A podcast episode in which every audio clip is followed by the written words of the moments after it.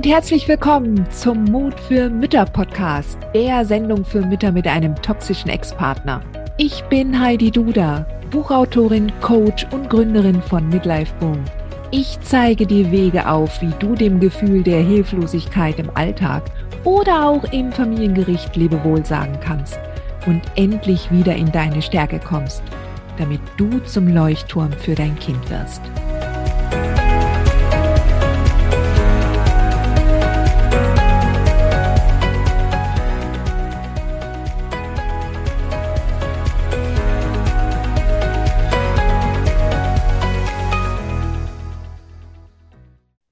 Und eine weitere Frage. Liebe Heidi, hast du einen Tipp für meine innere Haltung, wenn der Ex gerade wieder lieb und freundlich ist? Ich weiß, es ist sicherlich nur eine Phase und die nächste Welle kommt bestimmt. Ich habe Angst, unvorsichtig zu werden und ihm eine Angriffsfläche zu bieten. Tja, also, da bist du aber immer noch nicht unabhängig von deinem Ex. Ja. Also in dem Moment, wo du darauf reagierst, dass er lieb und nett zu dir ist und dann bist du auch lieb und nett und lässt ihn dann mal zum Kaffeeklatsch wieder zu dir. Ja?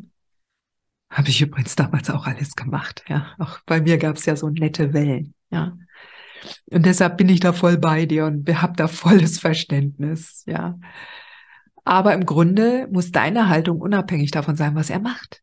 Wenn ich sage, er muss dir unabhängig werden, egal was für Mätzchen er macht, dann auch unabhängig davon, welche netten Mätzchen er macht. Das heißt, du bleibst in der Rolle einer unbeteiligten Sachbearbeiterin in der Behörde, die einen Vorgang bearbeitet. Umgänge finden so oder so statt. Vereinbarungen werden so oder so immer schriftlich festgehalten. Es gibt ein Umgangspostfach und du bleibst sachlich, neutral und ja, höflich, ja, an deinem, an, du schreibst nicht netter und lieber, genauso wenig wie du, wenn du, wenn es wieder schwierig wird, du böse und heftiger reagierst, sondern dein Level bleibt immer gleich. Unantastbar von außen, sachlich neutral.